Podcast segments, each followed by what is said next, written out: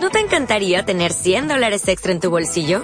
Haz que un experto bilingüe de TurboTax declare tus impuestos para el 31 de marzo y obtén 100 dólares de vuelta al instante. Porque no importa cuáles hayan sido tus logros del año pasado, TurboTax hace que cuenten. Obtén 100 dólares de vuelta y tus impuestos con 100% de precisión. Solo con Intuit TurboTax. Debes declarar para el 31 de marzo. Crédito solo aplicable al costo de la presentación federal con TurboTax Full Service. Oferta sujeta a cambios o cancelación en cualquier momento. Hola, buenas noches. Bienvenidos y bienvenidas a Soplar el Cartucho, el episodio número 11. Eh, volvemos a estar aquí una noche más. eh, y como siempre, estamos con el amigo Geek. Hola, Geek, ¿qué tal estás? Hola, hola, hola, hola a todos y artista invitado. Tenemos a- al amigo Pablares. ¿Cómo, que, ¿Cómo prefieres? Pablo, Pablares, ¿cómo prefieres? Que.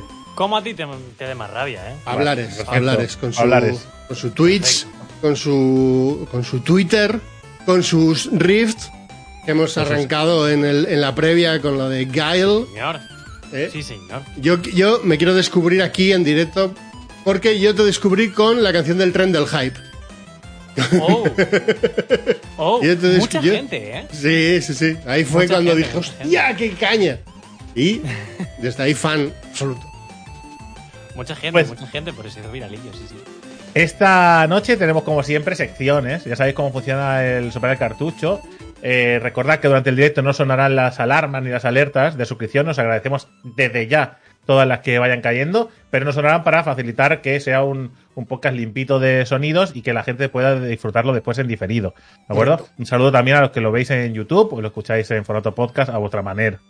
¿Vale? Cada uno donde quiera y como quiera. Exactamente. Hoy tenemos, como siempre, tenemos el 3 para probar. ¿eh? Esa sección donde hablamos de tres juegos eh, que, bueno, que pueden ser novedades o no tan novedades, pero que, pero que hacemos una pequeña introducción y descripción del juego. Después tenemos el Trivial, que hoy será un Trivial, eh, bueno, de JRPG, ¿no, Geek? Sí, más. Iba a hacerlo de JRPGs y ha quedado muy de Square, pero bueno, luego, luego lo vemos. Y además, hemos aprendido la lección. Fukui desde aquí nos ha bendecido con su sabiduría y hemos dicho, pues el trivial, vamos a jugar al trivial y aprender con el trivial.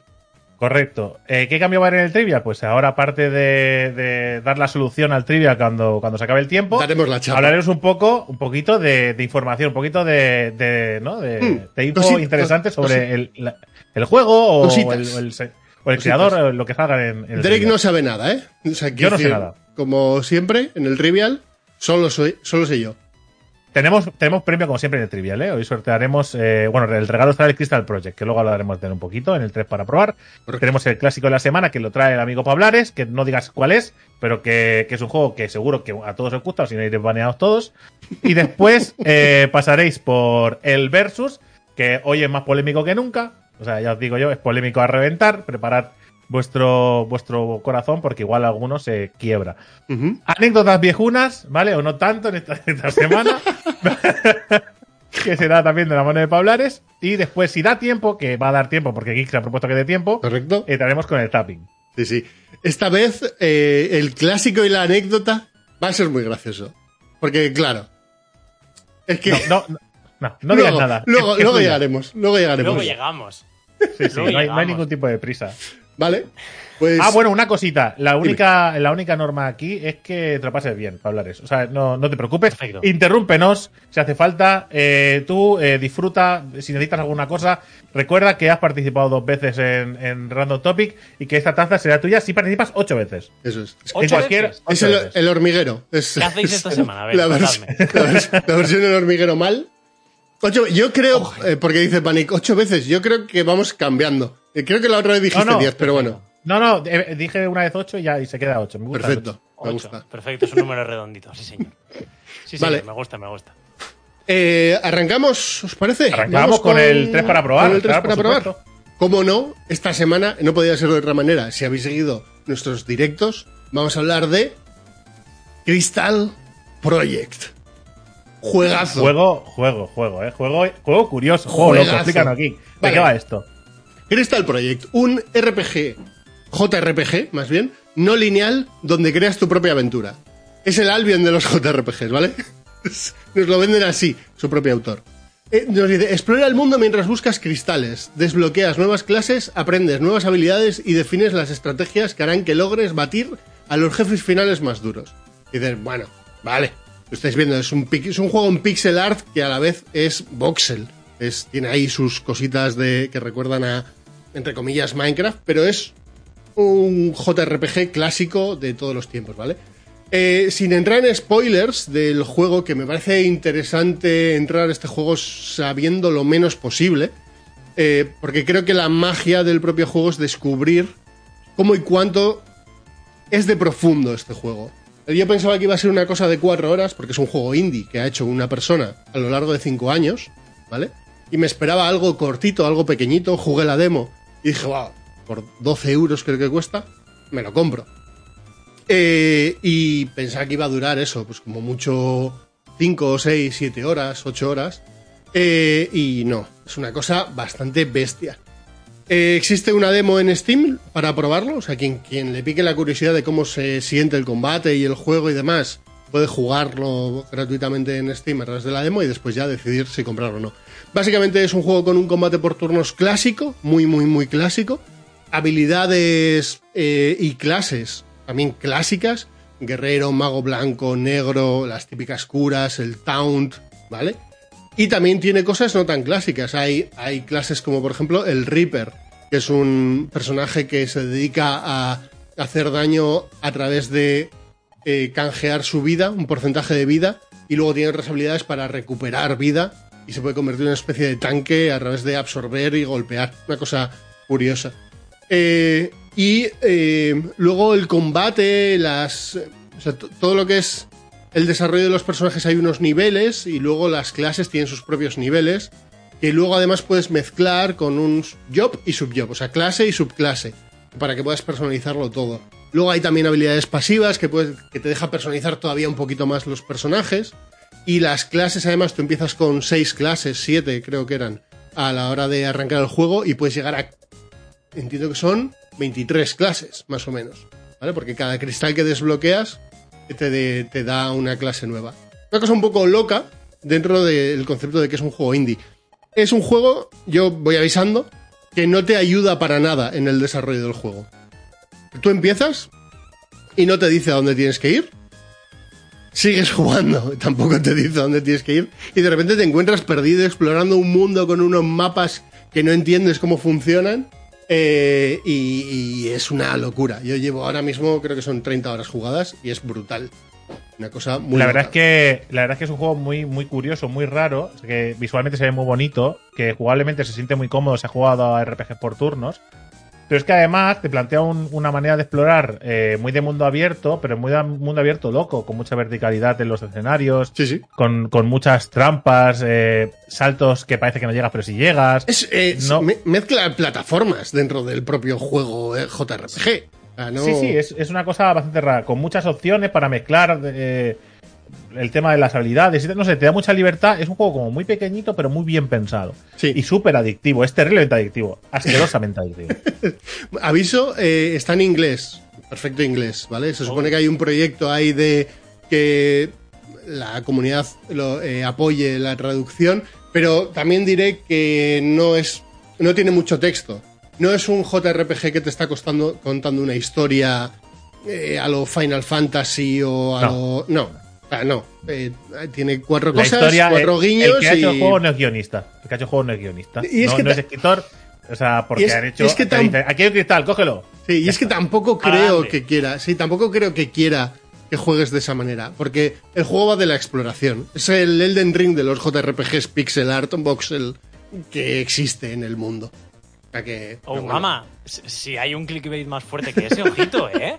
Sí, sí. Es que, sí, es que tiene, eh, parece que no, pero el rollo de cómo se va abriendo el mundo eh, me parece curioso que además coincida en tiempo con el lanzamiento de Elden Ring, porque sí que tiene un poco de esa sensación de ¿qué?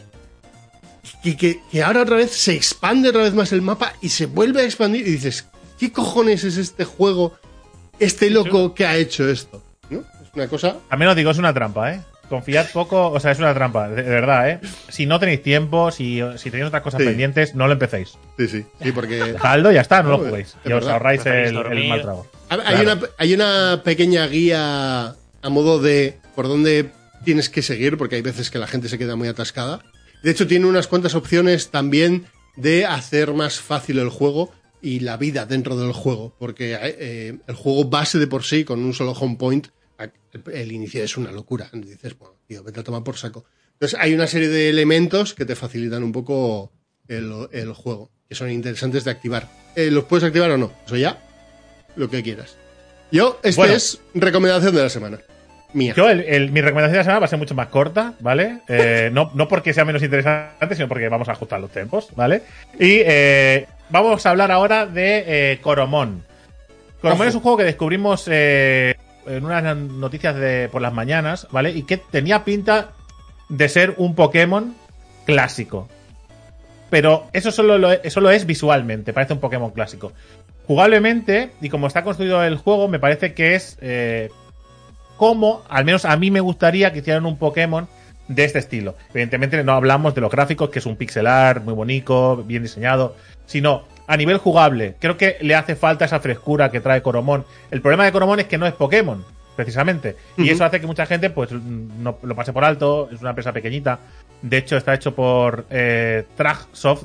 Lo podéis jugar en Nintendo Switch, en Android, en iOS, en, para PC, en Linux, en MacOS. Está por, está por todos lados, ¿vale? Hay que decir que eh, partimos de, de un, de un, un inicio donde podemos personalizar a nuestro personaje a lo loco. O sea, para ser un pixel art, podemos poner de todo. O sea, Está es muy increíble. Digo, la creación de personajes está- es la hostia. Digo, pero si es que es mejor que algunos MMOs que he jugado, está mejor hecho. O sea, para ser un pixelar es muy bonito, la verdad, y te deja mucha libertad. Aparte también, el, resto, el hecho de que si os gusta la saga Pokémon, es decir, eh, os molará el rollo de que todos los bichos sean distintos. Es decir, no los conocéis de nada.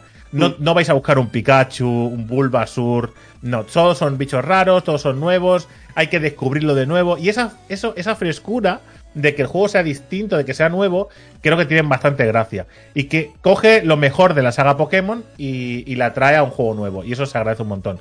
Evidentemente, gráficos eh, 2D, eh, una música bastante chula. Es decir, es un juego que, que los fans de Pokémon deberían jugarlo todos sin esquivar nadie. O sea, si te gusta Pokémon, tienes que jugar a Coromon. Mm. Y si te gustan los RPG por turnos y nunca te ha gustado Pokémon, puede ser que te guste este, porque digamos que deja de lado esa.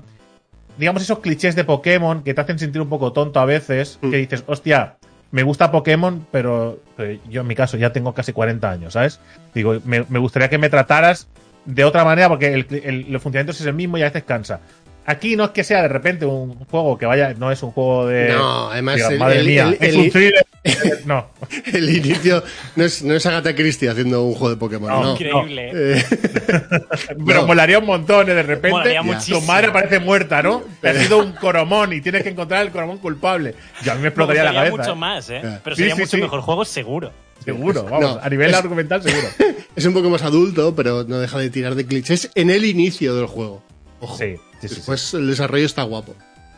Creo que, creo que es un. Es, por sí mismo es un, es un buen RPG por turnos. Que, que además es que vale. Creo que son. Creo que eran 12 euros o algo así. Es un juego muy baratito. Es un juego muy. Que, es que de verdad. Por las horas que va, que va a daros el juego, está en español, por supuesto. Sí, sí, sí. Y no sé, es, es un juego muy chulo. Si os gustan los RPG por turnos, hay que probarlo. Y si os gusta Pokémon, estáis tardando. Sí, no hay más excusas. Es el Pokémon que si no te han gustado los últimos Pokémon eh, clásicos, ¿vale? Es al que tienes que jugar. Porque dices, "Ah, es que me gustaría... Por eso, por eso. Yo creo que estoy con Drake en que, en que si eres fan de la saga, este juego te va a parecer la repollísima. Claro. Pero tengo pocas dudas, además. O sea, tengo muy pocas dudas. Incluso eso, a la gente que no lo haya jugado también. Yo es que yo vengo ahora a, a mezclar lo que os ha faltado. O sea, porque Oh, si quieres un ver, estilo ver. pixel art chulo. Pero dices, oye, pues Crystal Project no es la historia de tu vida, yo vengo a traeros un juego que va a ser la novela de vuestra vida. Porque Ojo, ¿eh? el, el Triangle Strategy es un juego que premia al, al paciente y al benevolente, al que se compra un juego que tiene tremendo truño de nombre. O sea, Triangle Strategy es... Probablemente te esperas un juego malísimo y es un juegardo. A mí me, me gustó un montón. Es un juego que, hombre, yo le tenía un poquito de miedo al Team Asano desde el Octopath Traveler. De historia que es muy bonita, que, que está muy bien hecho, que el arte es maravilloso, pero que luego igual se me queda un poco corta a veces, o, o me esperaba más, o peca de ritmo. Y esto es todo lo contrario. O sea, es un juego que tiene un, un tostón, o sea, son 40 minutos de... Más o menos yo tengo el timing de 40 minutos de leer, 40 minutos de jugar, pero nunca me ha aburrido leyendo, en ningún momento. O sea, es un juego que tú siempre estás pensando, eh, no sé hacia dónde va la historia, o sé hacia dónde va y me van a dar el girito. Y es un juego que se basa eh, principalmente en lo que es el, gameplay orientado a la historia, es por la mecánica de la toma de decisiones. O sea, tú en tu eh, representas al, a la cabeza de una casa noble de una de las familias. Es un, es un mundo de tres familias que. tres casas reales que están haciendo un tratado de paz. Eh, sale mal, empieza el juego. Sorpresa. Y tú básicamente vas a ir tomando las decisiones de, de si vas a ir por un lado, por otro, si vas a apoyar a una facción, a otra, si vas a hacer esto o esto otro. Y es el primer juego, yo creo, que a la hora de tomar decisiones me he parado. O sea, me he parado de decir, lo decido mañana que hoy estoy cansado y aquí se decide el futuro de Glaucoburgo, ¿eh? O sea, es un juego que realmente tú sientes que, que estás tomando las decisiones, que tienen un peso. Y luego lo que es el, el apartado jugable, el, no narrativo, es un Final Fantasy Tactics. Esa, esa- esa misma dinámica, esa misma estética de mapa diorama con diferentes alturas. Tiene una cosa muy buena que es que no hay dos personajes iguales. No hay el caballero y el, el arquero y el ladrón y el ninja. Cada uno tiene su dinámica, cada uno tiene su funcionamiento. Incluso si hay algún personaje que son dos arqueros, pues uno es un arquero viejo y tiene una puntería atroz desde las alturas, buenísimo, y la otra es todo lo contrario, es muy joven, entonces es muy ágil, se mueve mucho, tiene mucha velocidad. Todo lo hace diferente, todo lo hace que quieras jugar un personaje ahora, otro luego, y luego la historia te atrapa un montón, le coges muchísimo cariño a los personajes, sorpresa. No se mueren al final de la partida, aprende Fire Emblem. eh, y la verdad es que a mí es un juego que me, me ha enamorado. Me ha enamorado. Preguntan si es un, si es un drama. Si es un drama, Sí. no. O sea, es un drama en el sentido. Bueno, sí, la, la historia es hay, intensita. hay sea, dramas dentro de la historia. claro, ¿no? o sea. Claro, no están, no están intentando recuperar el reino de jajas. Pero la verdad es que. no, no es una de noche eso- de borrachera, ¿no? Exacto, exacto. No están ahí de, de coñas. A- Bueno, vamos a ver si recuperamos el reino. Y si no se muere mucha gente. Tiene mucho de trama de guerra entre casas y de tensiones. Un poquito juego de tronos de me la van a liar. O sea, estoy diciendo que sí, me está cayendo muy bien este señor. A ver cuándo me clava el puñal. Pero no se hace drama, no está forzado. Sí que Vale. es verdad que hay algún, alguna decisión que para mí esto sí que a mí me ha gustado, pero hay gente que entiendo que le, que le putea un poco más que es que tú decides, por ejemplo, hacer una cosa y el guion hace 180 grados. O sea, tú la has hecho por una cosa, la has hecho, voy a hacer esto para irme para la derecha. Y el, el guion te dice, vas para la derecha, pero giras 180 grados y ahora es la izquierda. Pero yo en ningún momento lo he sentido forzado. Yo leí en un análisis una cosa que me interesó mucho, ¿vale? No quería leer demasiado porque es un juego que me interesa para jugarlo yo. Eh, leí que era, era la muestra de que, de que en un videojuego te podían hacer leer eh, hasta la saciedad y no aburrirte ni un segundo. 100%. Porque Sí, la gente entiende cuando, que cuando te ponen mucho texto en pantalla, más el, el meme de mucho texto, ¿vale? Que decir, Sí, cua- sí. es como, como que te aburre, ¿no? Y la gente lo, lo interpreta como, como que es algo que mucha gente salta, ¿no? Y, y que tira para adelante. Claro, ese juego no tiene sentido porque ese es el juego. Es decir, No, no, no, te puedes de saltar hecho- eso. Y de hecho, mira que a mí me encanta Final Fantasy Tactics, me encanta ese estilo.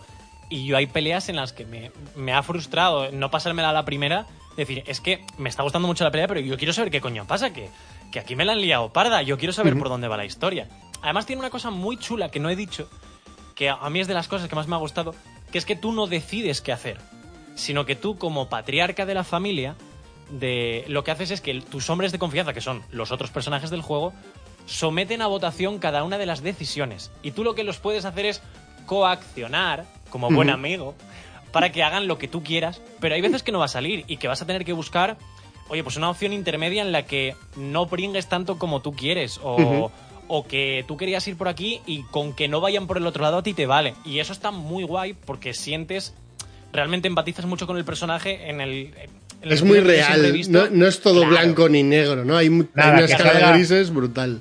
Claro, que salga para tú- PC, batín, una pipa, un café y poneos cómodos que voy a contar un cuento y me lo juego y ya está. Exactamente. Además es una cosa que a mí me parece que ha llevado muy bien, que es el, el hecho de que cuando tú eres el... llevas a un personaje, muchas veces tienes esa sensación cuando tomas las decisiones de... De verdad, estos otros NPCs no opinan nada de que yo decida ir por aquí. O sea, de verdad, este hombre al que este señor ha matado a su hermano dice, ah, sí, vamos a ayudarle. No, pues aquí se oponen, aquí dicen, oye, no, yo tengo esto y esto. Está muy guay. Tienes una sensación de que son personas reales, eso está muy guay. Así me gusta, que se preocupen por contarme bien la historia, que tenga sentido los personajes, que elaboren cosas. Que no es una. que Esto la gente lo malinterpreta cuando digo que es algo muy importante. No es necesario en los videojuegos, es verdad. Puedes hacer que los personajes no tengan ningún tipo de personalidad y que, y que no me expliquen nada interesante ni denso. Pero que está bien que también lo hagan. Es decir, que para eso los videojuegos mola que hagan de todo, ¿no? Sí, sí, Total. hay de todo y que puedes elegir. Eh, hoy va de JRPGs. Hoy, hoy, si os fijáis, va, va casi todo de JRPGs. Ya, es que es verdad, ¿eh? Estoy, Yo estoy feliz, viendo. ¿eh? est- Estoy viendo el percal que viene después y sí, ¿eh? Yo creo que, yo creo que es el momento de, de empezar con el trivial, ¿no, Geek? Vamos con el trivial. Pues además- ¿Qué? Porque además, ¿qué? ¿Qué ibas a decir? No, porque además ahora, como el Trivial conlleva también un poco de lore y trasfondo, que nos van a explicar, Claro. y nos va a explicar cosas, pues Además, claro, vas- hay que... yo creo que va a haber unas cuantas cosas que, que os va a molar. Eh, Sin que sirva de precedente, antes de nada, eh, para hoy, el, eh, el que gane eh, recogerá Crystal Project o, en el caso, porque ya sé que siempre hay gente que dice, "Ah, es que no me gusta y tal, que es que no... Bueno, hoy, porque he visto que he visto que estaban puestecicos y que... y me ha, me ha llegado por ahí, podéis elegir, si no os gusta Crystal Project, ¿vale? Eh, entre o Crystal Project o Tales of Berseria o Tales of Sinfonía o Tales of Vesperia o Tales of Cestiria. sí, que ¿Vale? están Que de- todos son RPGs. están- Sí, están en ofertita en están Steam, que por cierto lo podéis mirar, y si no, pues eso. Ojo, ojo Drake, ¿eh? ¿Cómo se deja ahí? Está espléndido, ¿eh? Bueno, Menos bueno, mal que no hacemos el soplacartucho todas las semanas. no podría hacerlo. No, No, podría no seguir habría, no habría todo. tráiler, o sea, no habría trivial todas las semanas, ¿no? Claro, ¿Vale? eso. sí, sí. Eh, pues le pedimos a YouTube que nos, que nos pague más. Eh, vamos allá con el trivial, que ya lo tengo todo preparado. Recordar Os las, recuerdo. las ¿Cómo, mecánicas. Cómo funcionan las cosas? Mientras va, Vic va a poner por ahí una página y os va a poner un. un- bueno, no sé si está puesto el código directamente. Escribo o hay que aquí ponerlo. menti.com y el código hay que meterlo. 6, El código hay que. Vale. 218. Vale, para los que estáis en casa, podéis jugar también, evidentemente, vosotros no participáis en pero oye, ya que estáis escuchando, intentad acertarlo y ponerlo en los comentarios también. Es decir, que os los ha acertado todos, y- ¿sabes? Bueno, pues bueno, te vamos a creer, no tengo por qué no. Sí, sí. Hablares, no tú puedes nada. jugar también, ¿eh? Obviamente. Jugar, ¿no? Sí, sí, sí. No, no, es que. No, ahora te ahora va a explicar. Explíqueselo, explíqueselo. No estás obligado, pero lo suyo sería que, que, que jugaras. Porque en el caso de que ganes tú o gane yo, eligi- elegimos quién gana de, de la Oh. lista de participantes. Sois O sea, el tú puedes ser el ganador si consigues ganar el trivial. Así que tiene su relevancia. Ojo. Ojo, Ojito, ¿eh? Ahora, ahora me- habéis despertado mi atención, ¿eh? Solo digo que no serías el primer invitado que gana, ¿eh? Yo, yo estaría muy sorprendido si gano. Pero siempre puedo poner en comentarios de YouTube que me la sabía. 5 de 5, ¿no? 5 de 5. Exacto. Winners. A Perfecto. posteriori. Recordad, ponéis un nombre que, que podamos relacionar con uno de vosotros o que os acordéis quién sois, que después vienen los problemas para localizaros. Eh, que necesitáis tener una cuenta de Steam para acceder al premio, podéis participar y no querer el premio, no pasaría nada, podéis simplemente jugar por divertiros. Y nada, que mucha suerte y disfrutad. Recordad que no solo cuenta acertar, sino la velocidad. Eso es, sí. Son 5 preguntitas. Eh, lo importante es acertar y cuanto antes aciertes, más puntos te llevas. El máximo de puntos, si no me equivoco, por pregunta son 1000 puntos. Y entonces, según va pasa- va pasando el tiempo, en cuanto aciertes, ahí tienes tu puntuación. Y no rendirse porque de la misma que fallas dos seguidas, el que va primero falla dos y se pone en la cola. O sea, no rindáis nunca hasta la última pregunta. Eh, si te parece, si os parece, todos Drake. Pablares, arrancamos. Hay 16 Let's personitas. Así que, eh, Leo. Hoy hemos bajado un poco. Hoy no es el Elden Ring de los JRPGs. ¿Qué JRPG no lanzado anteriormente en Occidente llegará este verano de 2022 a Nintendo Switch? Legends of Life, Live Alive, Live a Live, Live a Lie. Eh, ¿Sabes lo que ha pasado? Que sé cuál es y creo que es ¿Y crees que lo has leído? Lo has puesto todo, Y- muy- lo has puesto todo muy parecido y cree que la ha liado. No apto para disléxicos, ¿eh? Sí, claro, Eh. es que he creído leer bien. Es lo que me ha pasado. ¿O no, no? Pues la respuesta correcta es Live a Live. Es que no sé cómo, realmente no sé cómo se pronuncia. Life Alive, no, Live a Live, no sé. Sí. Eh, en lo que veis en pantalla, ¿vale? No es ninguna de las otras tres. ¿Vale? Y han acertado la mitad de las preguntas. Eh, La mitad de las personas. Eso, la, la mitad de las No personas. te grades, tampoco Sí. hace falta. Eh, no me río de vosotros. Esta era fácil, ¿eh? Esta realmente. Ah, vale. Este era muy fácil, este era- no, No, era muy fácil. era- Si habéis estado atentos a, la- a las conferencias me- que hemos dado en directo, a, eh, este juego hemos hablado varias veces ya, hemos enseñado trailers, hombre. Datos. Liar con el nombre. Eso sí, yo me he liado, sí. sí, he puesto la 2. Ah, vale, Eso vale, sí. vale. Esta sí, sí, esta sí. Porque además, eso es- lo hemos estado, hemos estado hablando de este juego unas cuantas veces. Life Alive, juego de rol hecho por Squaresoft para Super Nintendo, que se publicó en Japón en 1994 y nunca llegó a salir fuera de Japón. El director y diseñador es Takahashi Tokita, que escribió las historias de Parasite Eve y Final Fantasy IV. Y ojo, fue uno de los directores de el juego que está jugando a día de hoy Pablares, que es Chrono Trigger. Ojito. Eh, este juego es un remake en HD 2D de los que tanto le gustan a Drake, que llegará el 22 de julio eh, este año para Nintendo Switch. Es específico de Nintendo Switch.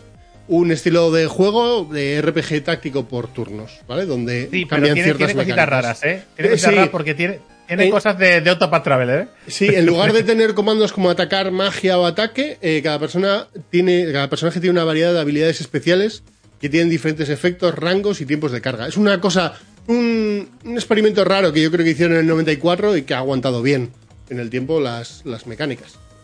Si yo lo dije en su momento, ¿eh? Cuando eligieron este y no otros, quiero saber cuáles estaban en la lista. No por desmerecer esto, sino porque joder, es raro, ¿eh? No es, no de los que yo elegiría como. Oye, es mira, raro. tengo este listado, tengo el Chrono, el Chrono Trigger aquí para hacer un, un, raro, un porque- remake, pero voy a elegir el Leaf Alive. Porque además va de varias épocas, ¿no? La época prehistórica, ciencia ficción, lejano oeste, Japón feudal. Una cosa, no sé cómo lo van a mezclar, no, no, no tengo ni idea. Yo, este es de los que voy a pasar por caja sí o sí.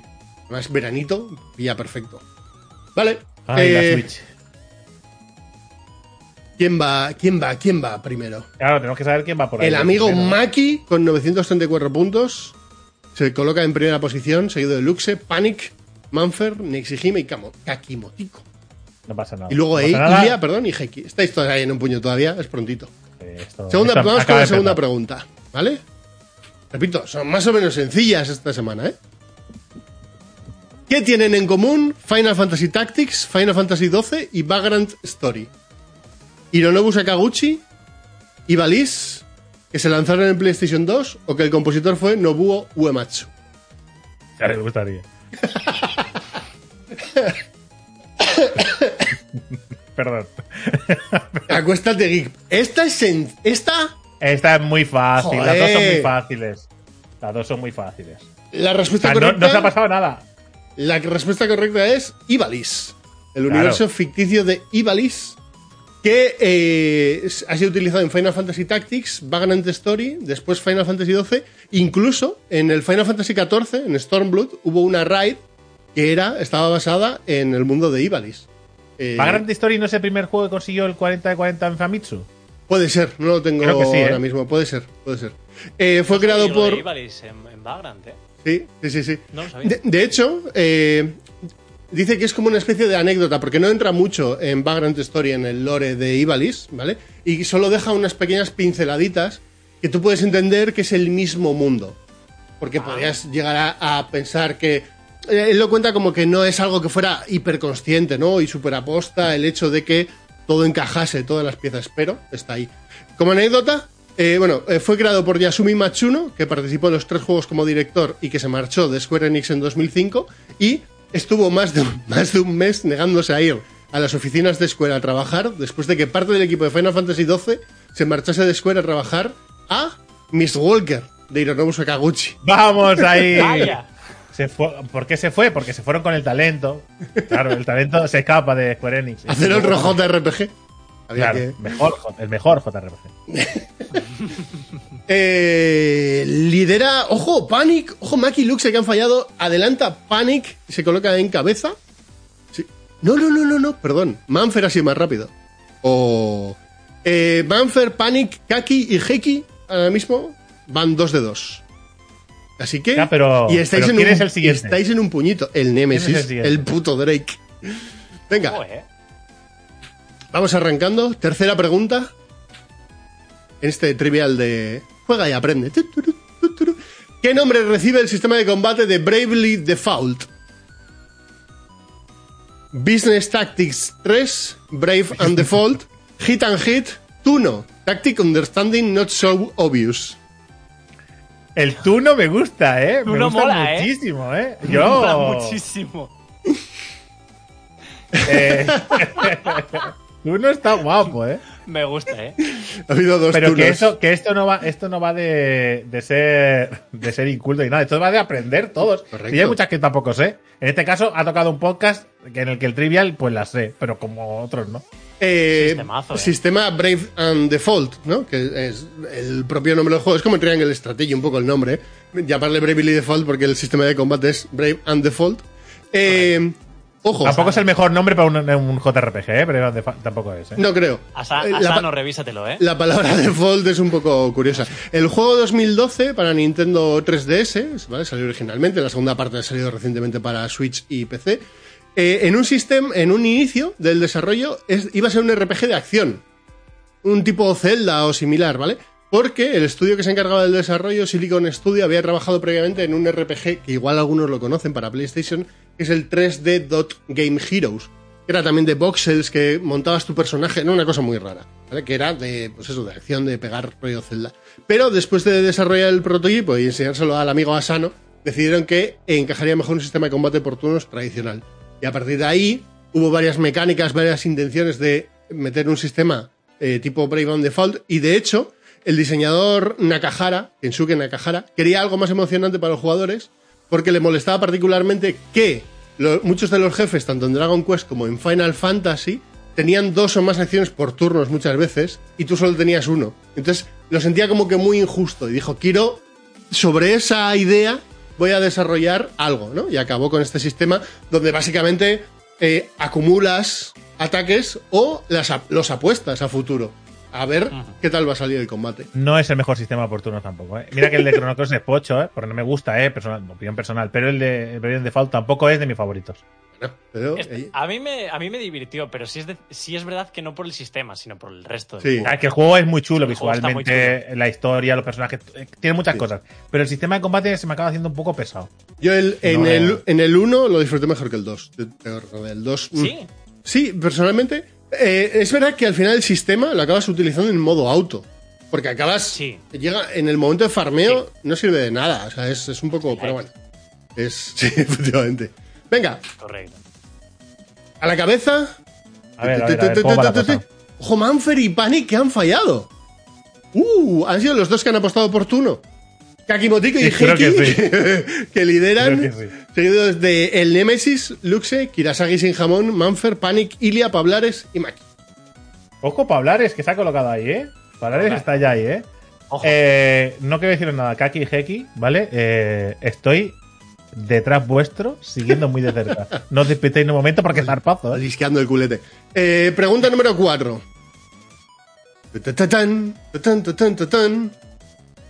Creemos que el nombre de Final Fantasy se eligió porque sería el último juego del estudio. La realidad es otra. ¿Por qué eligieron ese nombre? ¿Porque el perro de Sakaguchi se llamaba Final? ¿Por Finaru? ¿Porque First Fantasy estaba cogido? ¿Por su sonoridad? ¿O porque salieron esas dos palabras en un bombo?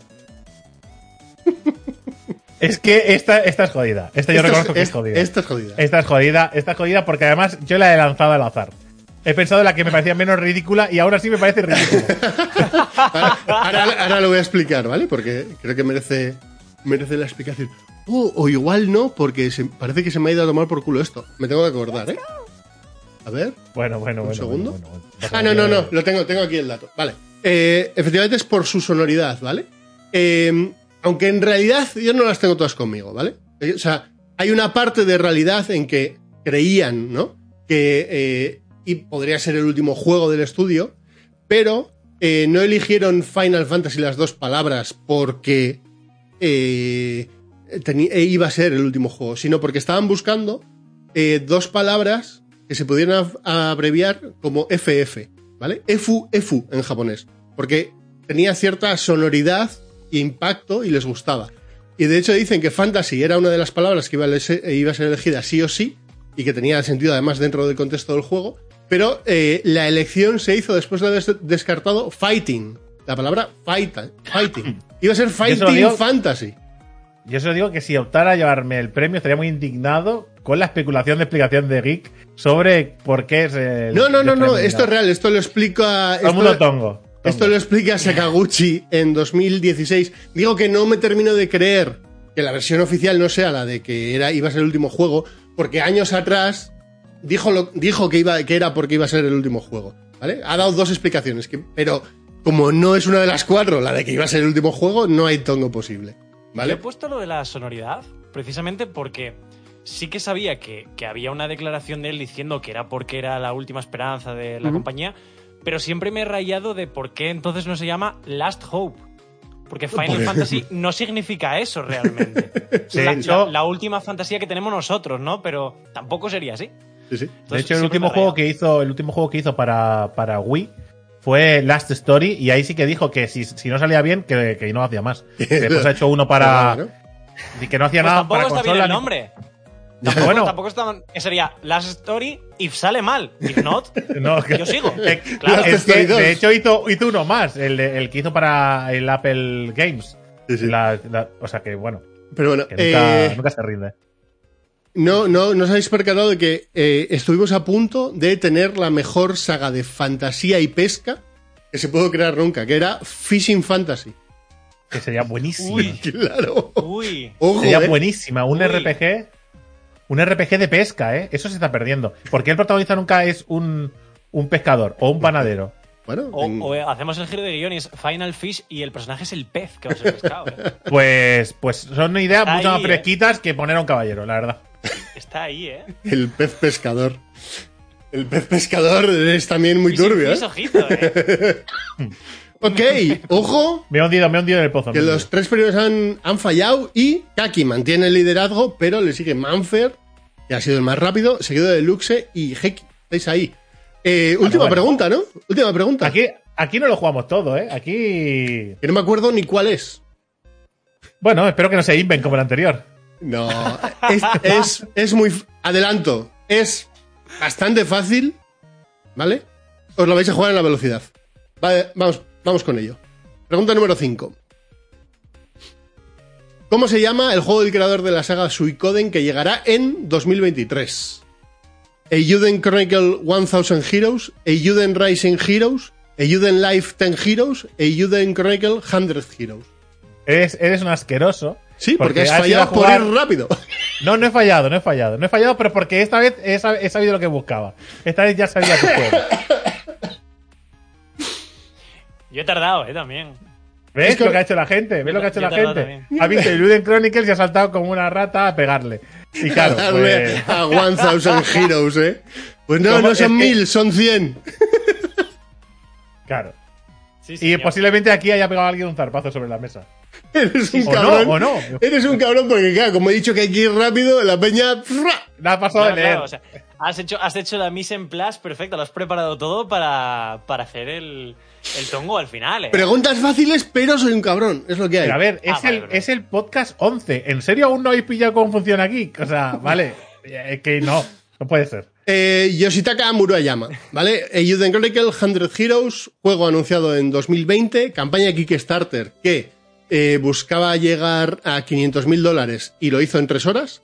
Acabó en 4 millones y medio, lo coloca en el tercer juego con mayor recaudación en una financiación de Kickstarter. Eh, des- detrás de Shenmue 3 y Bloodstained, que me ha sorprendido lo de Bloodstained, la hostia, pues no, no tenía ni idea. Joder, pobre, pobre de juego. juego. Mira que pintaba bien, pero. Mojón de juego. Tendrá una precuela que es Mojón. Eh, tendrá una precuela que es Eiyuden Chronicle Rising, que llega dentro de nada, el 10 de mayo. ¿Vale? Que además estará Game Pass.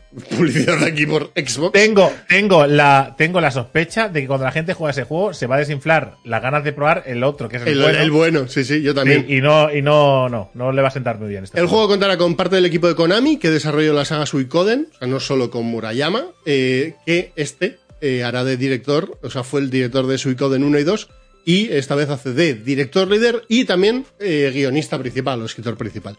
O sea que eh, se puede prever una historia bastante interesante, porque los Suicoden otra cosa no, pero a nivel de drama también tiene lo suyo. Así que, ¿vemos quién ha ganado el trivial? Venga, va. Porque aquí, fallando a 7. Bueno, igual alguno ha mentido, ¿eh? Puede ser. Ojo, Ilia y Ne. Ojo. Y. Ilia, ganadora del Trivial, reventando el marcador y pasando de la sexta o quinta posición para arriba. ¡Hey! Pues, eh, que queda segundo, nada mal, tampoco. Muy bien, Ilia. Vencedora. Ilia. ¿Tienes claro, Ilia, ¿tienes claro qué juego quieres? ¿Sabes si vas a pillar el Crystal o alguno de los, de los Tales? Yo apostaría por el si- cristal. No, Ya, por, por si lo sabes ya, ¿eh? Si no, no hace falta que lo digas ahora, ¿eh? Luego me envías un mensaje privado por Discord y ya me dices. Sí, Así que, piénsate. ganadora eres. Piensa que, que gana ella es como si ganara Sama, que, que es su. Claro, claro. también puede, puede- puede Igual ser elige el que- Sama, ¿no? Claro, Sama, puede ser. Vale, pues hasta aquí el Trivial de hoy. Oye, buen trivial, me ha gustado, me ha gustado mucho el trivial. ¿Qué os ha- qué os ha parecido la parte Está didáctica? muy chulo. Porque me gusta, Muy bien, me gusta ¿eh? mucho. Muy me bien. gusta muchísimo.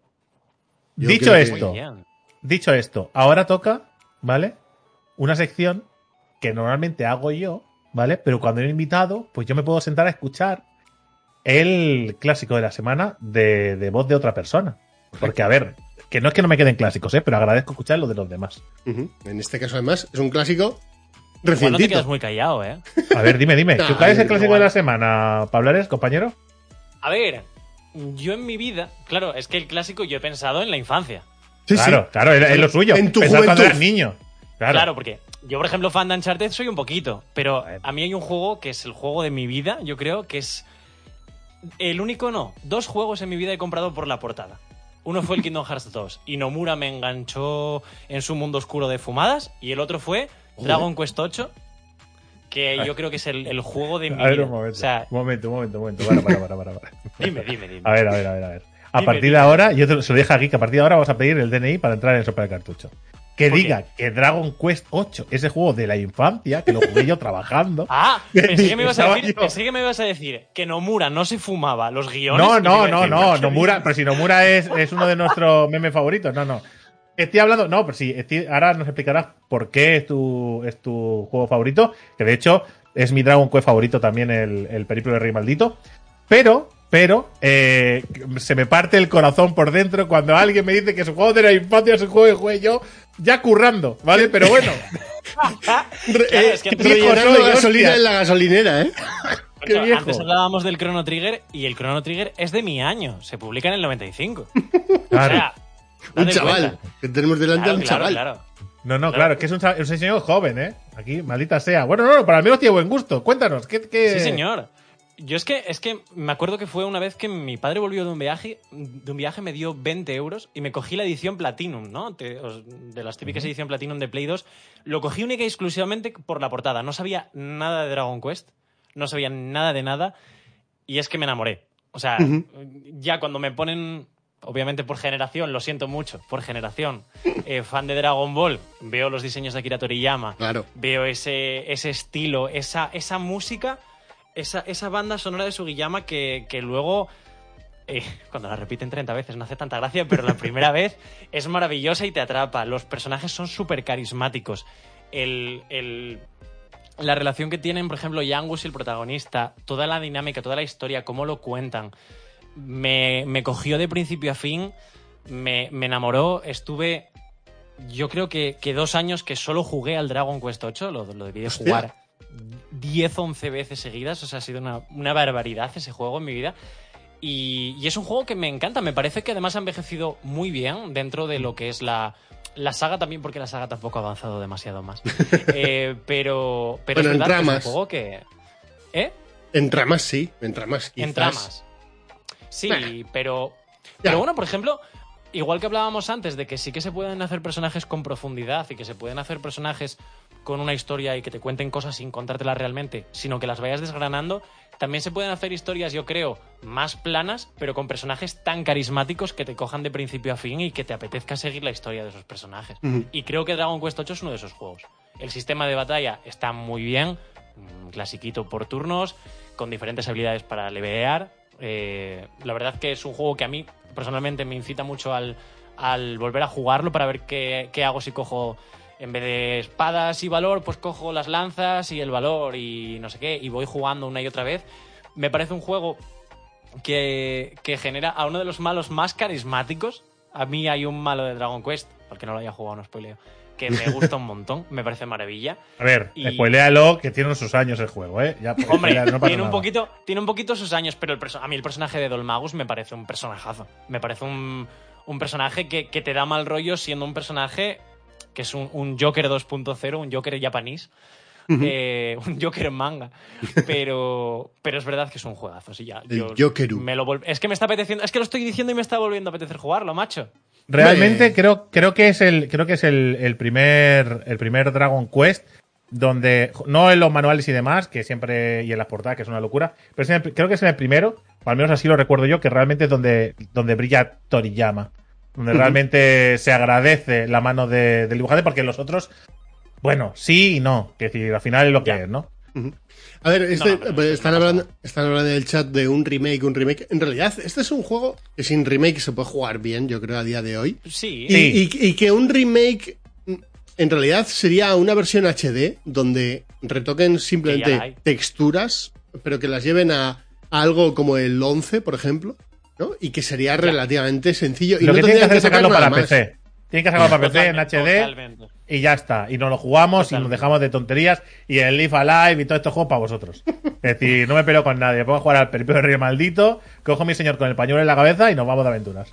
Totalmente, y además, además, Jolín, es un juego que yo creo que como experiencia de juego está muy chulo en el sentido de que, concho, no ha envejecido nada mal en el sentido de que muchos juegos de esa época que, que tienes más jugados quizás pecan un poco de lineares y este te abre mucho el mundo y te deja explorar mucho antes de que sigas la historia. De hecho, hay varias zonas en las que da un poquito igual el orden en el que juegues ciertas, ciertas ciudades porque al final las puedes enlazar bien.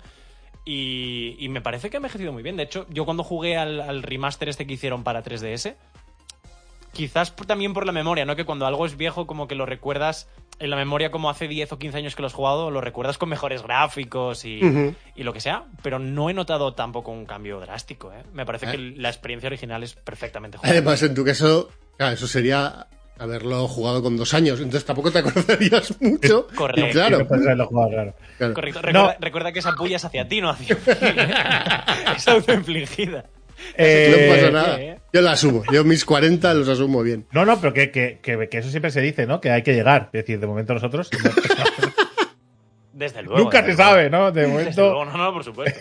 la- Creo que- la- Por supuesto. Tengo, tengo, tengo, tengo ahí eso, el, el- la cosa de que creo que va a llegar él bastante mejor a los 40 que como hemos llegado tú y yo.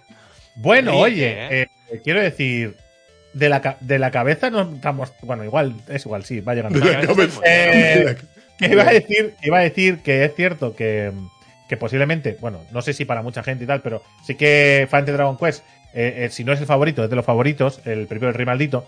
Aunque yo siempre recomiendo que se juegue el último, pero porque el último al final lo que hace es resumir de alguna manera y unificar todas las cosas que hace la saga, todos los, los clichés, el, el humor, el combate, eh, los enemigos. Es como un resumen, ¿vale? Es como un. ¡Ey! A esto en honor a la saga, ¿vale? Y creo que creo que es, es muy agradecido jugar el último. Pero, una vez has jugado el último, después ya puedes empezar, por ejemplo, por el Periplo del Rey Maldito, y creo que creo que es el que. Si te gusta el, el nuevo, te gustará este más si cabe. Mucho más. De hecho, de hecho, la historia me parece mucho más chula. Si es verdad que el nuevo, yo creo que hace una cosa muy bien, que es darle un lavadito de cara al sistema de habilidades de Dragon Quest. O sea, el, el nuevo para mí lo deja bastante chulo. O, o- o esa es la lectura que yo me lleve del juego. Pero entre los dos, me quedo mil veces con el 8. O sea, Sí, me sí, parece sí. que tiene muchísimo más carisma. Es que los personajes, la historia, todo tiene mucho más, más enganche. Se nota, se nota por qué está hecho el último. Es que Pero, el, el, pro- el prota del último nos da un poco de tirria. bueno, El prota, ¿eh? Es, es un prota, que está mucho peor hecho que otros protas mudos de, de los JRPGs. No, es, O sea, un, sí. es un prota lastimero. Es un prota Pero también te digo. ¿eh? Hay un momento, hay un momento, hay un, hay un, un momento en el juego, en el último, cuando crees que se ha acabado y realmente no se ha acabado, que es brutal, ¿eh? Que dices, ojo, Muy bueno. Muy eso bueno, es, eso es increíble, eso es muy. muy Es bueno. decir, que no por, no por no ser mejor que el 8, a mi forma de ver, eh, es de los malos, ¿eh? Ni muchísimo menos. Para nada. De hecho, a mí, eh, mm, una cosa muy buena que le doy al, al 11 es que el, cuando crees que se ha acabado y no se ha acabado, siempre me suele parecer difícil de dejarlo bien. Y lo cierra perfecto, ¿eh? A mí me gusta mucho cómo lo cierra. De hecho, me pasa también en el 8. El, el postgame del 8 es, para mi gusto es un, es un lujazo. O sea, yo me acuerdo Sí. de pequeño de emocionarme, de, de- de verlo y decir, ¡oh! ¿Dónde está este que le voy, que le voy a chuchar? Muchas ganas de muchas ganas de ver lo que hacen con la saga, eh, que en breve deberíamos saber algo sobre el nuevo juego numerado. Tanto el 12 Y- como la versión 2D HD. Claro, en la versión 2 de HD, eso, es- eso no, o sea, no os preocupéis, el día 1 está aquí. Es decir, Correcto. Me- o sea, no necesito que no necesito que Square Enix nos envíe a Key, que también le agradecemos a Square Enix desde aquí un abrazo muy fuerte, pero que si no la compramos, ¿eh? no hay ningún problema, ¿sabes? Eh, pero no, quiero, míos, saber, eh. quiero saber el cambio, ¿eh? quiero saber el cambio que le hacen al juego porque ya dijeron que iban a haber cambios y quiero saber hasta dónde llegan y qué se dejan por el camino. Vamos a ver. Ok. Pues si os parece. Una, vamos- una cosa que han dicho en el chat, la banda Sí. sonora necesita, un, necesita una mejora. Necesita una adaptación a estos tiempos. Necesita que hagan cositas sin perder la esencia. Totalmente de acuerdo. Arreglos, Totalmente. ¿no? De hecho, lo estuvimos, lo estuvimos hablando antes, que, que yo una cosa que le veo a, a Dragon Quest es que, claro, que me meto yo en mi mundo, ¿no? Pero yo lo que querría de Dragon Quest es que dejen de reorquestar canciones originales de Dragon Quest y que empiecen a hacer canciones nuevas que tengan referencias a las originales. O sea, podrías hacer cosas loquísimas porque Dragon Quest ya tiene ciertos temas que los vinculas al héroe, al enemigo, a- a la- al valor. Coge esos temas y mételos en temas originales. Haz, haz referencias a los antiguos, pero haciendo nuevas canciones que, joder, que tienes ahí Sí, los compositores. de, pronto- de- de hecho, con los Final Fantasy ya lo hacen, o sea que podrían hacerlo perfectamente en, en los Dragon Claro. Quest. Hay temas que tienen cosas que son, nada, son, ¿no? Como rollo, Guiñitos, sí. sí, momentitos Esos que acordes- dices, esos acordes que dices, "Oh". Es esto. Pero Sí. que Bueno, y después que da es igual. otra. Y que como te guste Dragon Quest, aunque te metan la canción del- de la última de, de Batman, eh, si oyes el tin, tin, tin, tin, tin, y tú ya vas a estar contento, ya vas a ver la referencia, y ya, ya te van a haber cogido, ya te van a haber atrapado. O sea, lo tienen muy fácil para hacerlo muy bien, tío. Es que es muy fácil. Vamos, vamos, señor. a, vamos al, al versus. Este versus. Vamos al versus. Eh, Cachón, te voy a pedir una cosa. Bueno, Cachón no, que igual, igual. Cachón es de. Va a ser el, está en el bando malo. Necesito a alguien eh, de dudosa moralidad. Panic. Eh, vamos, Joder. vete baneando a, a según te. Estás al quite, ¿vale? Vete baneando. Yo voy a sentarme a ver el mundo arder. ¿eh? Voy aquí, ya lo tengo todo preparado, ¿eh? No os preocupéis. ¡Pum! Ahí está. Estamos en la pantalla del duelo, el versus, el, Hoy, en el versus, definitiva. tienes que elegir entre eh, Final Fantasy y Dragon Quest, ¿de acuerdo? Eh, tienes que elegir entre, la, el, eh, de- entre lo que la gente cree que es el mejor, la mejor saga porque es la que conoce, porque es la que le han vendido, porque es la que le han dicho que es la mejor, o la que es la mejor saga porque se lo ha ganado, la que es Dogma en Japón, la que está en cualquier esquina, la que merece el trono, más allá de tonterías. Es decir, eh, yo voy a entrar con mi cuenta a votar, ¿eh? O sea, no... la- Yo voy a entrar con mi cuenta a votar totalmente ahora mismo. ¿Dónde está? Aquí, F5. Que me salga la poll. Por aquí. Está. Yo tengo A que votar con el corazón, ¿eh? Pero ah, para mí, para mí es, es, es clara, pero por emoción, ¿eh? a ver, ¿Sois, yo, yo elijo- unos Dragon Questers Yo A soy ver, un yo- Dragon Quester, pero que vais a palmar. Me han gustado Sí, sí, mucho, sí, sí, muchos sí. Final Fantasy, pero el Dragon Quest 8 es el Dragon Quest 8. O sea, no puedo decirle que no.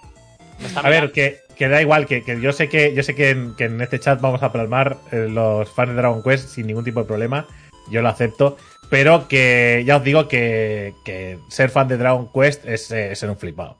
Es decir, es, es ir al mainstream, es ir a lo fácil, es ir a lo que nos han vendido y ya está perfecto. Que sí, que los Dragon Quest, digo que los Final Fantasy Cuando, cuando veas el boss te vas a arrepentir, ¿eh? De hecho, de Sí, hecho una cosa. Ha dicho, Se puede ha hacer dicho clip, Dragon ¿eh? Quest. Ha dicho Dragon Perdón, Se ha metido perdón. consigo mismo. Sí, me he tirado una pedrada.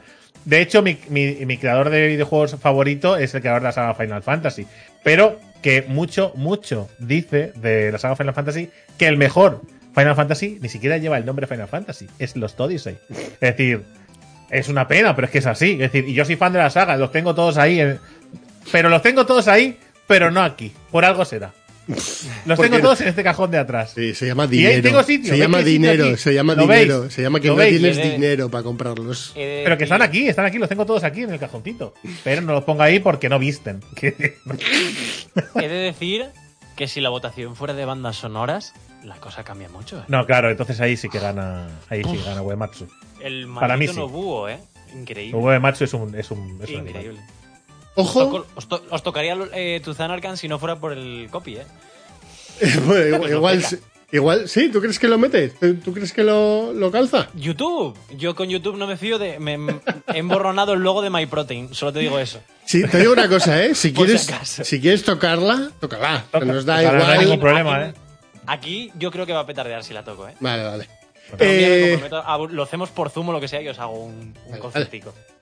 Eh, ganador Final Fantasy, 71% de los votos. Dragon Quest, 29%. Bueno, hay 7 No personas que soy, son de los vuestros. Pero que no pasa nada, ¿eh? Que no pasa nada. Nada. O sea, Nada, nada. eh, la mayoría no siempre está acertada. Podemos ver las grandes desgracias, las grandes desgracias de la humanidad. Que decir, no siempre la mayoría tiene la razón. Eso no Claro. siempre pasa. Desgracias de la humanidad, como, por ejemplo, que la gente prefiera Final Fantasy. Por ejemplo. Por, por sí. poner un ejemplo, ¿eh? Por poner un ejemplo fácil y sencillo, ¿eh? Tampoco. Exacto. Pero bueno, Bueno, la verdad es que son dos grandes sagas. eh, más allá de la broma de, de enfrentarlas, eh, el que se queda anclado en probar solo una eh, tiene un problemita. ¿eh? Hay que jugar las dos porque las dos son maravillosas. Más allá de la bromita de hacer el, el trivial, ¿eh? yo estoy contigo, ¿eh? Quiero ver qué nos, quieren, qué nos van a ofrecer en el 12, si será seguidismo, ¿no? Sobre la saga, que yo entiendo que sí. Y sobre todo el 2 de HD, eh, que es lo que nos va a enseñar. a cómo lo van a rehacer en ese punto. Porque yo no he jugado al. al- es, el 3, ¿no? El Dragon Quest 3. El Eh, Dragon yo, creo que, yo creo que sorprenderá a mucha gente el Dragon Quest 3 porque descubrirán que lo es que eh, va, va a sonar ahora un poco hate, ¿vale? Pero porque pero no lo es. Descubrirán, yo creo, honestamente, creo honestamente que descubrirán que lo que hacía Dragon Quest en esa época era ligeramente mejor que lo que hacía Final Fantasy en esa época. Seguro. No porque Final Fantasy lo hiciera mal, porque era una, era una locura el juego de Final Fantasy. Pero creo que Dragon Quest tenía una vueltecita más. De hecho, es a lo que aspiraba en Japón, a ser el Dragon Quest Final Fantasy. ¿Vale? Entonces, eh, sí que es verdad que funcionó muy bien fuera de Japón y dentro de Japón también, pero eh, digamos que creo que supo vender mejor el producto fuera de Japón y se ha ganado una fama a nivel mundial merecida, porque, joder, Final Fantasy 6, 7, 9 y 10 son brutales. Me salto el 8 porque no es que esté mal, pero bueno, Mm. déjala ahí. Pero es verdad que Final Fantasy está el 7 eh, no se conocía fuera de Japón. No, pero. Y pero Dragon. Quest, gracias a Toriyama en aquella se época, sí, y, y Dragon Quest, el- por el hecho de tener a Toriyama, sí que de alguna manera había llegado a algo más. Porque, porque Dragon Ball y Toriyama eran ya, no, no voy a decir mainstream, pero dentro de lo- los frikis de la época, eh, estaba ahí. Entonces, entiendo, entiendo que sí. De todas maneras, sí, sí, Drake ha saltado del 11, de Final Fantasy 11, aposta y... No quieres saltar al 11, que el 11 es el MMO y no tiene ningún tipo de sentido que le metan esto. Me parece fatal. Pero que lo digo verdad, quien, eh, quien no haya jugado nunca, se lo he dicho antes para hablar, es que no haya jugado nunca Lost Odyssey, que lo juegue. Que lo juegue y que, y que lo disfrute porque va a descubrir que es un Final Fantasy más. Si te gusta Final Fantasy te va a gustar ese juego porque es, Muy es lo que hubiera sido el siguiente juego. Muy profundo y drama, ahí sí que hay drama, ¿eh? Ahí sí que hay drama, ahí olvidaos eso, ahí vais a llorar, ¿eh? Vais. O sea, yo reconozco que yo cuando jugué ese juego se me escaparon lagrimitas en varias ocasiones del juego. Porque es muy duro, porque es un juego que va a tocarte el corazón constantemente. Y, y- y no te toma, y no se toma en broma a sí mismo. Es decir, es una historia adulta, hecho para Mm. jugadores adultos, eh, con las tonterías del, del JRPG, porque tiene personajes absurdos y tiene situaciones cómicas, pero, pero no va, no va en plan de jiji jajas, no. Ahí va, va a hacer daño. Correcto. Vale, pues después del duelo y de la paliza, clara paliza de la saga Final Fantasy a Dragon Quest, no pasa nada, pero hay que Sí, decirlo. sí, ¿no? hay una paliza, no, no, que, que ya está, hay que, hay que perder con honor. Hay una Se paliza. veía venir, no, no pasa nada. Bueno, bueno. Eh, Vamos con el anecdotario de Mr. Pablares. Eh, sí, sí, sí, totalmente. Yo creo que ahora toca eh, que eh, Pablares nos cuente alguna anécdota que te- Claro, ha venido gente a contarnos anécdotas que ha tenido relación, ¿no? Con, que yo qué sé, con Amstrad, con Spectrum, ¿no? Con, con Game Boy. Y nos contará algo de su primera consola, ¿no? La PlayStation 3, imagino.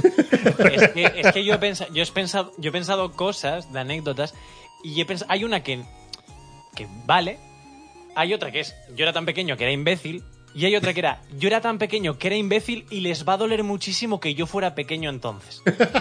Entonces la voy a meter. Eh, A mí me gustan estas. parece ¿eh? me Yo, gusta. yo- me contaste, me, me adelantaste una que me pareció brutal, que está muy guapo, pero yo tengo curiosidad. Adelante. Yo, yo voy a decir primero la del Dragon Quest 8. Porque el Dragon Venga. Quest 8 tenía, tenía, tenía sorpresa, tenía un error. que era Vaya. el concepto del pote de alquimia. O sea, el hecho de que el pote de alquimia, que era, era básicamente un pote en el que tú metías objetos y si eran mixeables, pues tú caminabas un rato, mucho rato, y en algún momento sonaba chicling y el pote de alquimia pues alquimizaba el arma nueva o lo que fuera. Es verdad que en el remaster lo quitaron, o sea, simplemente el pote hacía sus movidas y ya salía el arma. Pero claro, era Play 2 y tú igual no te apetecía mucho poder jugar solo dos horas y olvidarte de que tú tenías un arma ahí. Entonces yo lo que hacía era, me- me- claro, yo era muy pequeño, yo me sentía un puto genio. Cogía, ¿os dais Muy cuenta? pequeño las que da, gomas? por curiosidad, por, por ponerte en contexto. Muy pequeño. Pues no sé en qué año salió la Platinum de Dragon Quest. Pues no sé cuánto No tendría, sé. tío. Ayer. Para mí, ayer. Pero echa que tendría Vamos a buscarlo. 12 años, 13 años, ¿no? Y es que más, 12 años, 13 años, pues entonces tendría 13, 14. ¿No? Por ahí. No, pero Ah. menos, menos. ¿No? ¿Qué- ¿En qué año salió esto? No, no, pero que claro, no sabemos exactamente cuándo salió la Platinum, la versión Platinum, no, sí, no sé qué, no sé. Pero que bueno, que da, pero que No, eso pero de bueno, menos más. sa- salió en 2006, Venga, vale. ¿no? En Europa, en 2006, pues ponte en 2008. En 2008 Sí. mm, yo tenía... Creo, creo que Geek, que 13 había sido años. padre, o sea que.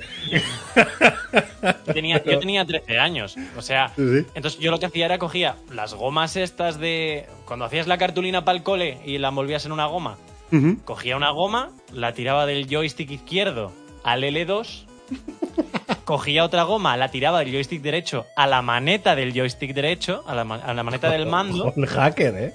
y lo ponía, dejaba el personaje dando vueltas en el. En el ¿Te das cuenta tú, Drake, de la ciudad del postgame? Sí. Que antes de entrar había un obelisco en Sí. una plataforma así, pues ahí lo dejaba dando vueltas en el obelisco. Si, si dejabas la resistencia concreta, entonces yo llegaba a mi casa del cole, yo tenía clase de piano, encendía la play, mm, goma a goma, me iba a piano y cuando volvía tenía mi arma, tres armas al día. Tres Ojo, armas tres al armas día, al- ¿eh? Ojo al Sí, hacker. señor. Sí, señor. Ese fue mi primer hack. El Ojo, que- el- Dime, dime. No, no, digo que, a, a ver, eh, sí, eh, totalmente legal. Quiero decir, no, no alteraste el producto. Es decir, No, no, simplemente claro, claro, claro. no, no le Es un veo hack ningún analógico. fallo. Claro. Es un hack analógico. Claro, es el equivalente a lo que luego ya será ilegal, que es los macros en videojuegos. Sí, ¿No? son los, Es el los equivalente. real hacks. Exactamente. Es- El, el segundo, que fue el que te mató a ti, eh, fue, vale, yo era muy pequeño con el Pokémon azul. Pero muy pequeño, no sé cuántos, no sé qué año sale el Pokémon azul, pero que yo lo jugué con 4 o 5 años. Y, y claro, yo pensaba, ¿quién cojones va a elegir a Bulbasur o a Squirtle cuando ellos se pegan hostias y Charmander le tira mesas a los Pokémon rivales? Y tú dices, Es brutal, pero yo dije, ¿cómo? ¿Mesas? ¿cómo que le tira mesas, no? Y yo te lo juro por Dios. Voy a buscar la conversación contigo, Geek. Que te Sí, tienes por ahí la foto. Tengo- yo creo que tengo- la tengo que enseñar a cámara, claro. Pero, claro, os voy a enseñar. No encontré una de del Pokémon original. Ojo, pero- eh. Eh, Ojo cómo ve las mesas, eh. Ojo como para hablar es. Y- Eh, me gustaría ver dónde comían en casa. Quiero decir, cómo era la es la- mesa. A ver, loco, esta es la animación del arañazo del, del Pokémon eh, Cristal. Y mira cómo era. A ver si se enfoca. Ay, pilla demasiado brillo, espera. Espera, si no, igual puedo hacerlo. Lo que pasa es que se va a ver un poco pequeñito. Ahí, se, está, ahí se ve míralo. perfecto. Míralo. ¿Me vas a decir que eso no es una mesa volca? ¿Me vas a decir que eso no era una mesa volca? Yo decía, Tiraba mesas, eh. Muy Claro, bien, eh. pero vamos a ver. Tú te llega una ranita, te llega una ranita de 30 centímetros, una tortuguita de 40 y te placa y llega un, un lagarto pequeñito, te coge una mesa y te la vuelca en la cabeza. Pero ¿cómo la gente coge a los otros dos? Pero son Pero me mola, me mola mucho el concepto de me cojo un Pokémon porque, porque tira mesas al rival. Exactamente. En vez de O sea, chorros de agua, en vez de magia, no, no, vuelca mesas, tiene que ser el más duro de. de- Claro, porque en el, Claro, colegio, en el colegio solo el más fuerte vuelca mesas. ¿No? A ver, Claro. Concho, era, era muy pequeño. Yo lo de arañazo no lo leía. Yo Claro, pasaba del juego y además ya demostré en aquel momento que Pokémon se podía jugar sin entender una puta mierda de lo que habías jugado y pasártelo igual. O sea, ya estaba. Yo no leía nada en absoluto. Sí. De hecho, es que con 5 o 6 años igual todavía lees, lees algunas letras y lees tal, pero 5 o 6 años, es, con 6 es cuando se empieza Ah, cinco- a cinco, aprender seis a leer. Con 5 años Hostia, no sabes Pokémon, leer. ¿eh? Hostia. Pokémon, ¿eh? Cinco Por eso, años, por eso te digo que, ojito. Uh, Pues, Yo- pues ahí, claro, yo no entendía nada. Y yo veía ese, ese bicho aparecer y digo, le ha volcado una mesa. Polquete. No claro, es lo que iba a decir. Es lo que iba a decir. Geek, Geek juega así a día de hoy. Quiero decir. Sí, Geek, Geek juega así. O sea, para él, para Geek, sigue tirando, sigue tirando mesas. Son símbolos. Lo que hay son símbolos. Lo que es, eh, las, las letras esas son símbolos. Y eso no. A mí que me Sí, a edad, la historia. no, eh, a esa edad estaba currando, cotizando, sí, sí, ya con. Sí, sí. Cuando él jugaba. Cuando él no estaba cuando él estaba arrojando mesas, ¿vale? Yo estaba fichando para entrar en la fábrica textil. la fábrica, sí. Que sí, que. Joder, que no, que sí es verdad. La, mina. Esta. Joder, que, que trabajé en una fábrica textil moviendo piezas de ropa. A veces pensáis que toda mi vida he estado haciendo streaming, que no existía Twitch. Ay, Dios. Claro, es que yo luego jugué al, al Cristal, al Pokémon Cristal. Y claro, con el Cristal ya leía los juegos bien. Y, y- y vi el- la animación de arañazo, que era prácticamente igual, simplemente estaba un poco reworkeada. Y, y me acuerdo de jugarlo y decir, soy gilipollas. soy gilipollas. ¿Te imaginas que lo que digo es, ¿dónde están las mesas? Pero no, no, me di cuenta de que era imbécil. Digo, que era imbécil. pero lo gracioso es que ha dicho que era prácticamente igual, cuando no quiere decir que son exactamente igual en todos los Pokémon desde que salió el primero. decir, no ha cambiado no. nada la animación. No, en este tenía color. En este ah, tenía vale, sí, color. pero que. Eh. Sí, de verdad, lo pintaron. Fin.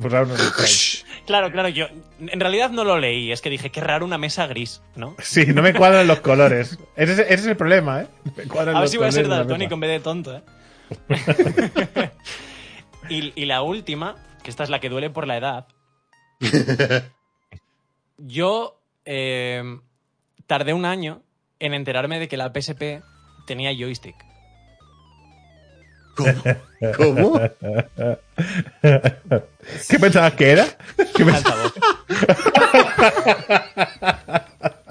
Yo pensaba que era un altavoz, digo yo, pero está- me, lo, me lo han vendido jodido porque no suena, tío. O sea, no suena. Suena Un todo altavoz, ¿no? claro, porque. Claro, sí, claro. que no tengo ninguna por aquí. Eh, la tengo en Yo la casa tengo de mi allí, abuelo. La tengo allí. eh, Pero, eh, pero- el, era, era, una, era un círculo que estaba raspando la consola. Sí, no sí. se me Claro. salía como en un mando. Entonces, a ver, que no quiero yo faltar de respeto al invitado, ¿eh? Que tampoco había que ser el más afilado del estuche para ver que era un, un stick, pero que sí que podía ser un altavoz por la forma y la textura. Claro. Claro, claro, no, no. Y además yo como jugaba todos los... O sea, como todos los juegos los jugaba con la cruceta porque todas las portátiles que había jugado, o sea, todas las consolas de mano eran todas con cruceta. Entonces yo tiré directamente la cruceta.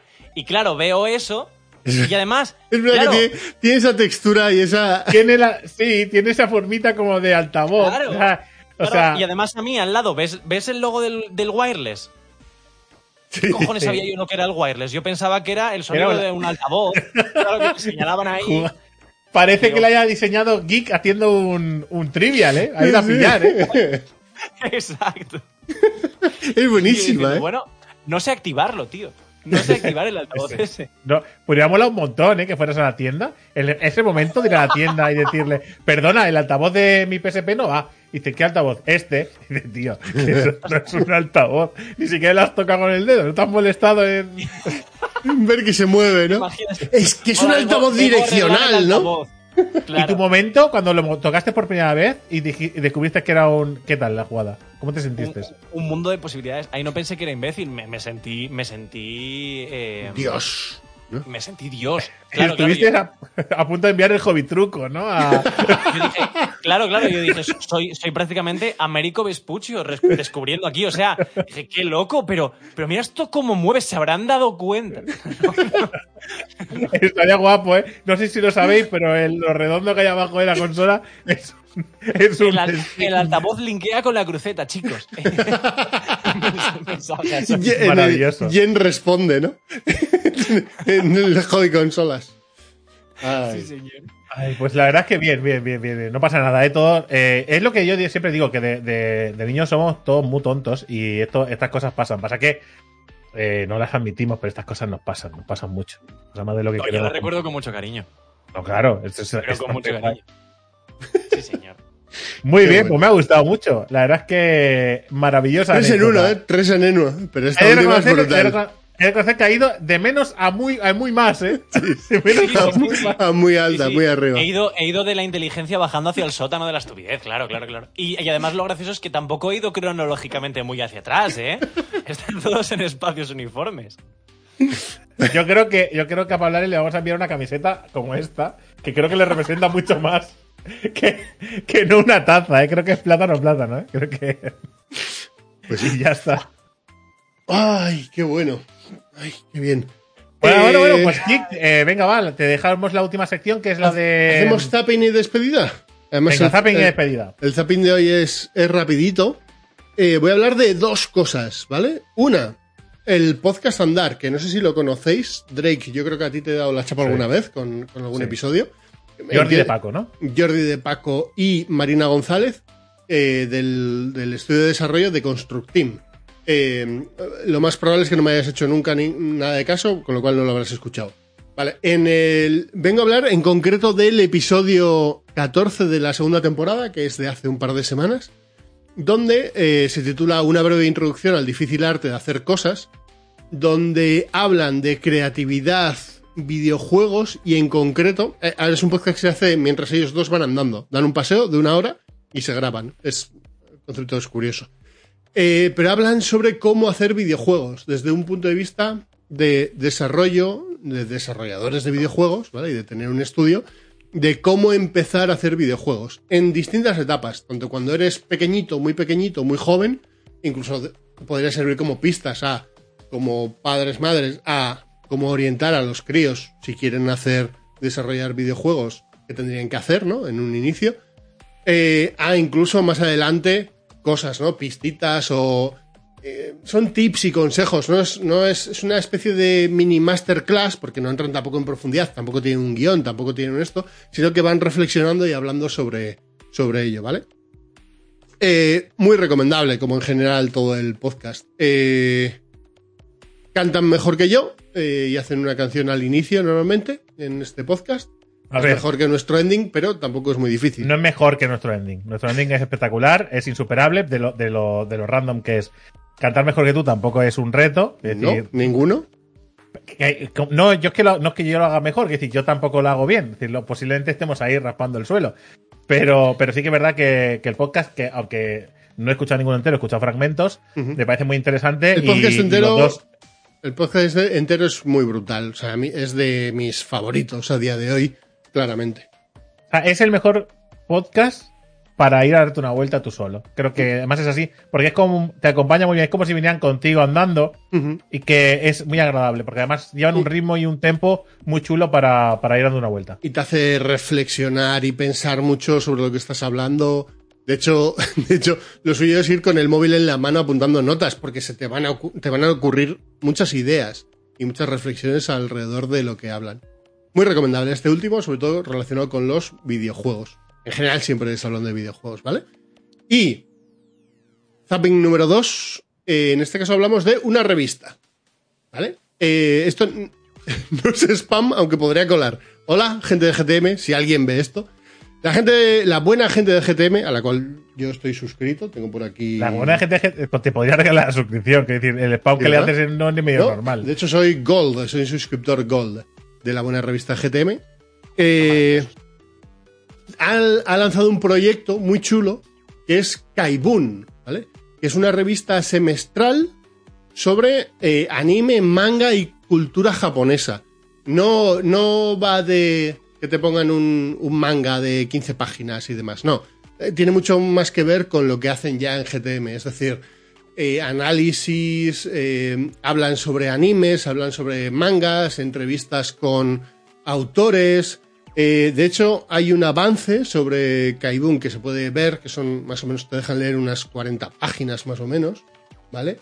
Donde hablan, pues, por ejemplo, de, a ver si llego por aquí, de mechas, ¿no? Y te hablan de los gigantes del anime y te hablan de concepto de mecha.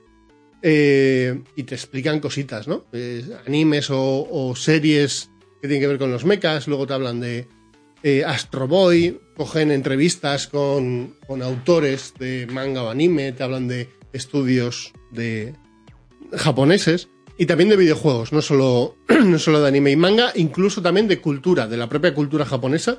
Hay cositas bastante interesantes, ¿vale? De momento, además, esta especie de versión que hay aquí es como una, un, un borrador de lo que van a lanzar.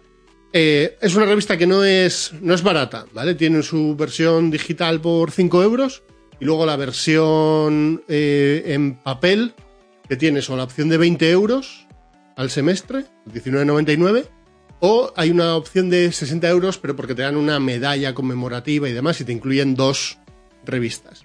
Aún ¿Dos así, revistas anuales? son dos revistas anuales y la revista es de 252 páginas sin ningún tipo de publicidad y, y con un gramaje grande. Es decir, en realidad estamos hablando de un libro. Un libro, Ah, ¿eh? eh, no- no- realmente, si lo piensas bien, el precio no es caro para nada. No, no, para la cantidad de cosas que te viene y el diseño que tiene esta gente, ¿no? Hace poco hablábamos, Drake y yo, por ejemplo, que en manual le tendrían que dar una vueltilla, por ejemplo, a la maquetación. Esta gente en GTM ha pillado una mano en la maquetación que es la hostia.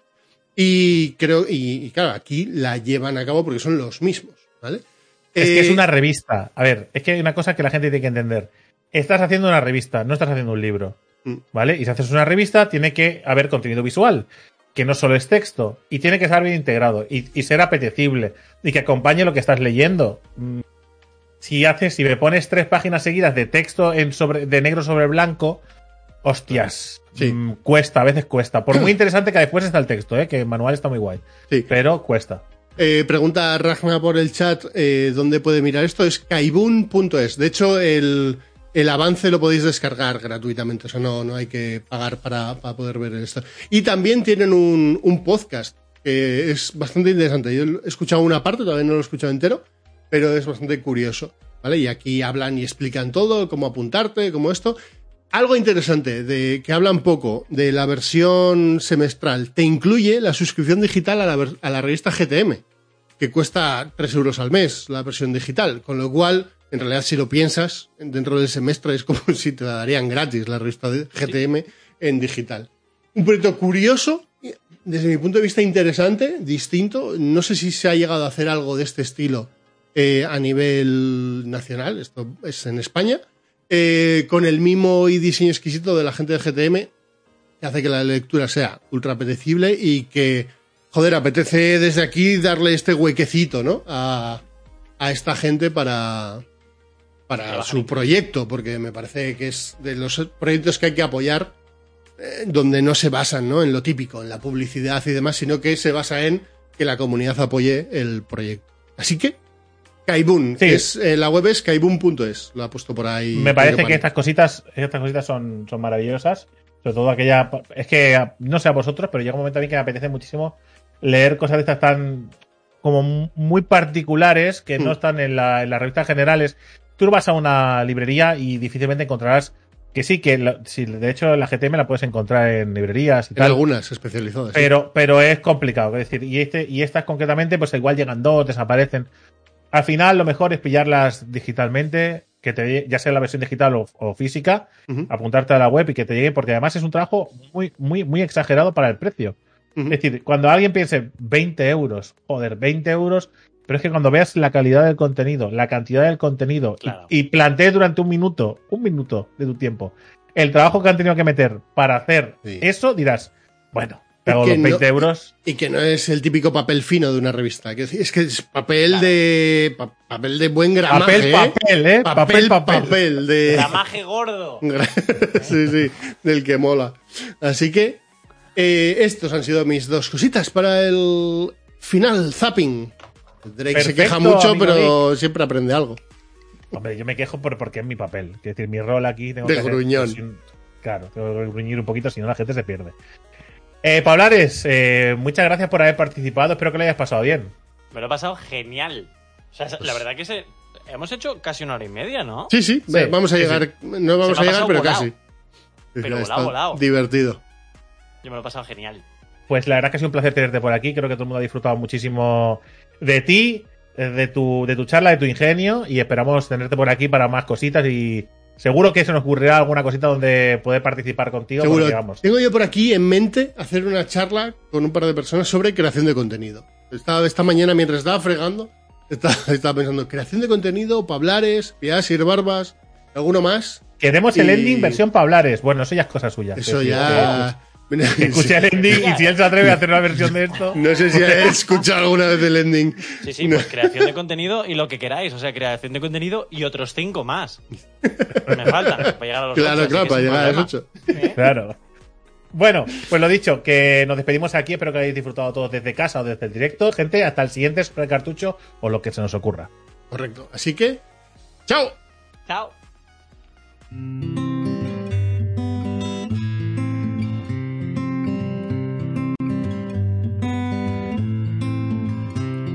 Internet se te ha caído. Sopla el cartucho. Un perro te ha mordido. Sopla el cartucho. El examen suspendido. Sopla el cartucho. La partida la has perdido. Sopla el cartucho. Sopla el cartucho.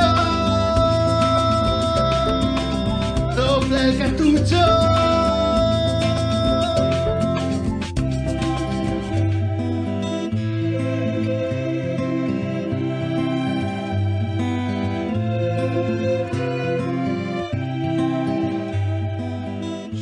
El cartucho, un podcast de videojuegos de Random Topic Games.